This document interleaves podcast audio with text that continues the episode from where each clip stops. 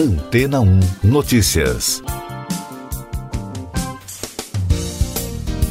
Bom dia! A nova política de combate à poluição do governo chinês, um dos pilares dos chamados planos quinquenais, criou um grande mercado de oportunidades para empresas que desenvolvem soluções baseadas em tecnologias limpas. A meta oficial do país é tornar as cidades limpas e o campo verde e livres de poluentes, e com isso reduzir em 40% a emissão de dióxido de carbono até 2040, quando o CO2 deverá ser zero, como efeito de criação de mecanismos de compensação e captação de carbono. As chamadas Clean Techs terão um mercado que deverá receber investimentos em torno de 15 trilhões de dólares nas próximas duas décadas para atingir as metas estipuladas, segundo a avaliação da Universidade Tsinghua.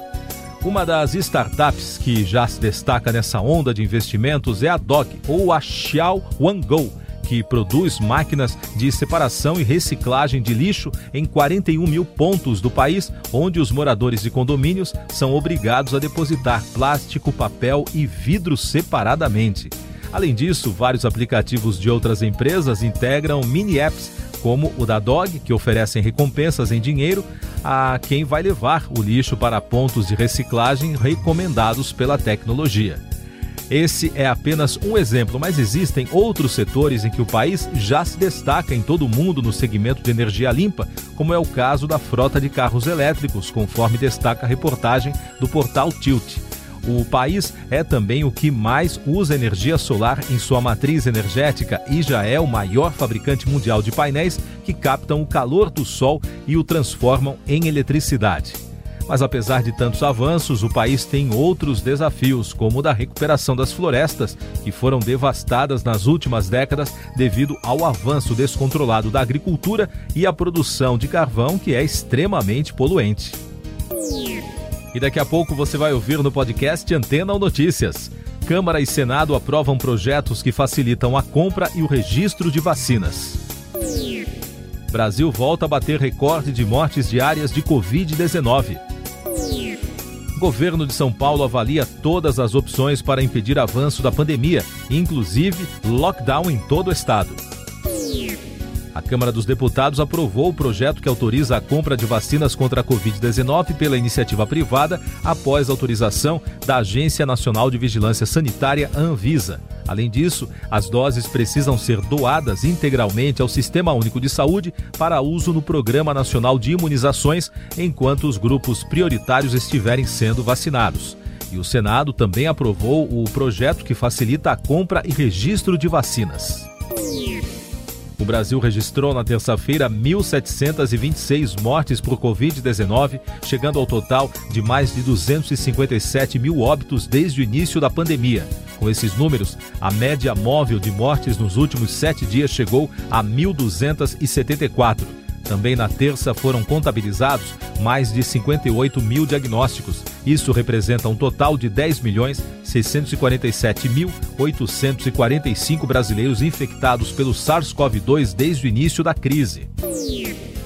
O estado de São Paulo atingiu na terça-feira o maior número de mortes por Covid-19 em 24 horas desde o início da pandemia, com 468 novos óbitos.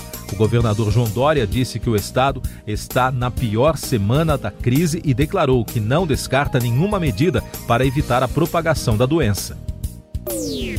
Essas e outras notícias você ouve aqui na Antena 1. Oferecimento Água Rocha Branca. Eu sou João Carlos Santana e você está ouvindo o podcast Antena ou Notícias. Subiu para 35 o número de pessoas que morreram à espera de leitos em Santa Catarina. Os óbitos ocorreram entre fevereiro e terça-feira em Chapecó, Xanxerê, Maravilha, São Miguel do Oeste e Itapema. Campinas retorna à fase vermelha e suspende aulas presenciais.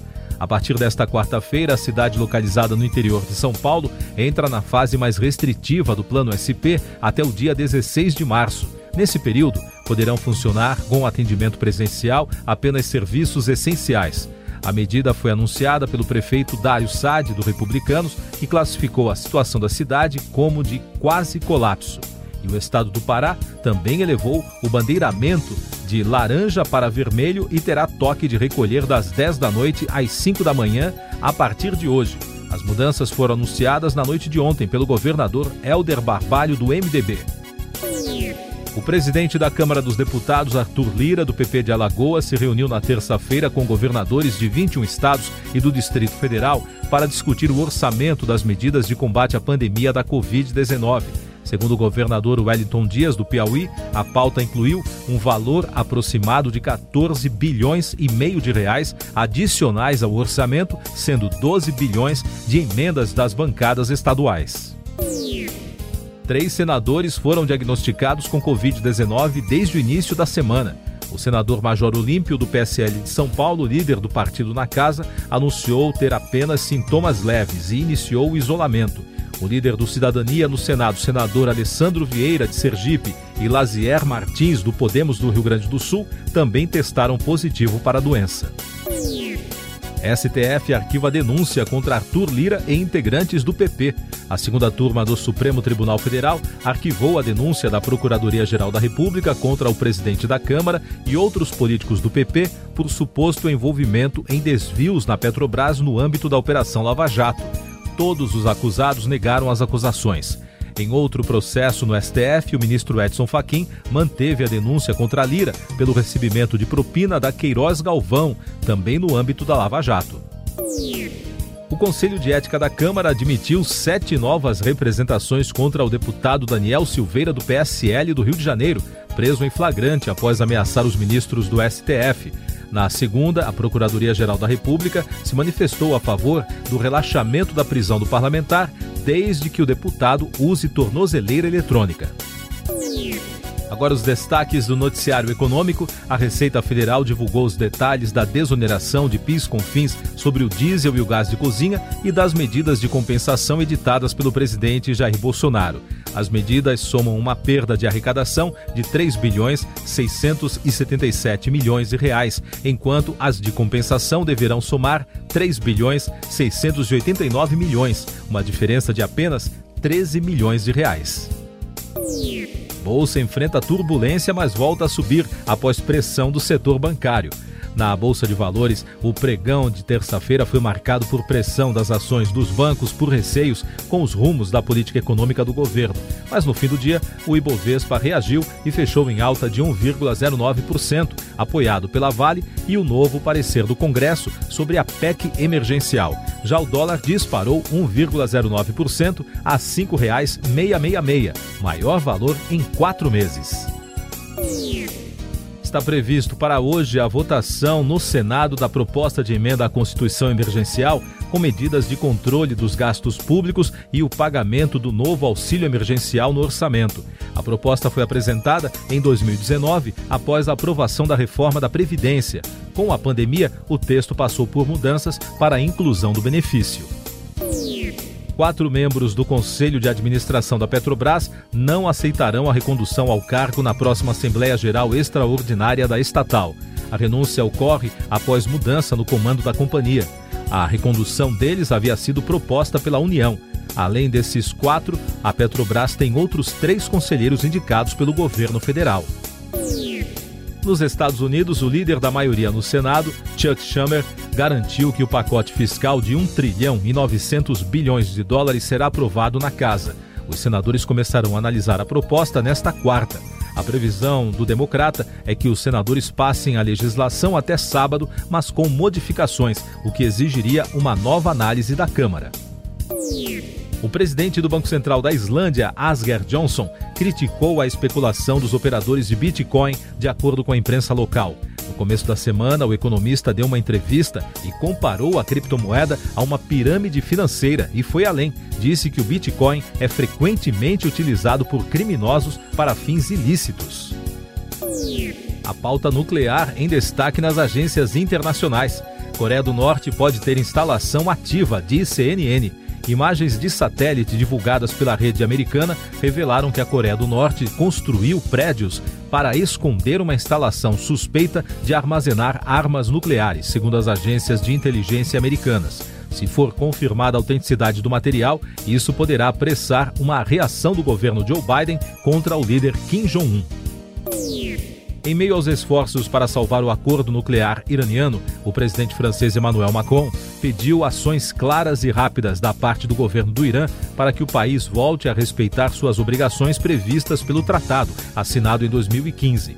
Macron conversou por telefone com o presidente Hassan Rouhani, segundo o governo francês a pandemia no mundo. O diretor do Instituto Nacional de Saúde dos Estados Unidos, Francis Collins, afirmou nesta semana que para algumas pessoas os sintomas da chamada Covid longa, que perduram por meses depois do diagnóstico positivo, podem se tornar uma doença crônica. O órgão lançou uma iniciativa com o objetivo de compreender melhor as consequências de longo prazo da Covid. Vacinação contra a Covid será obrigatória para peregrinos em Meca. A Arábia Saudita vai exigir que os muçulmanos que desejam fazer a peregrinação aos lugares sagrados de Meca e Medina tenham sido vacinados contra a Covid-19. O ministro da Saúde saudita, Tafik Al-Arabia, disse que os responsáveis pela organização também terão que receber a vacina antes do início do Hajj no mês de julho. Entretenimento. A audiência televisiva do Globo de Ouro caiu 60%. O resultado tornou a edição deste ano a menos assistida desde 2008 nos Estados Unidos. Segundo dados divulgados na terça-feira pela Nielsen, que faz essa medição, apenas 6,9 milhões de norte-americanos assistiram à cerimônia de três horas que premia trabalhos cinematográficos e televisivos e que foi transmitida pelo canal NBC no último domingo. Itens do cantor Prince podem ser adquiridos pelos fãs em todo o mundo através do leilão online no site da RR Auction. Estão disponíveis, por exemplo, uma famosa camisa branca com babados que foi utilizada pelo artista no filme Purple Rain em 1984, cotada em 60 mil dólares, aproximadamente 342.500 reais. O leilão deve permanecer aberto até o dia 10 de março. Você confere agora os últimos destaques do podcast Antena ou Notícias, edição desta quarta-feira, 3 de março. O Conselho de Segurança da ONU se reúne hoje para falar sobre Mianmar, onde os militares realizaram um golpe de Estado em fevereiro, em meio a uma indefinição sobre quem representa o país perante a organização internacional. O encontro será a portas fechadas, conforme proposto por Londres. O governo russo classificou hoje de totalmente inaceitáveis as novas sanções adotadas pela União Europeia e pelos Estados Unidos contra autoridades russas pelo envenenamento e os processos judiciais contra o opositor Alexei Navalny. O porta-voz do Kremlin, Dmitry Peskov, considerou que estas sanções prejudicam de maneira considerável as relações já lamentáveis entre a Rússia e os países ocidentais. Siga nossos podcasts em antena1.com.br. Este foi o resumo das notícias que foram ao ar hoje na Antena 1.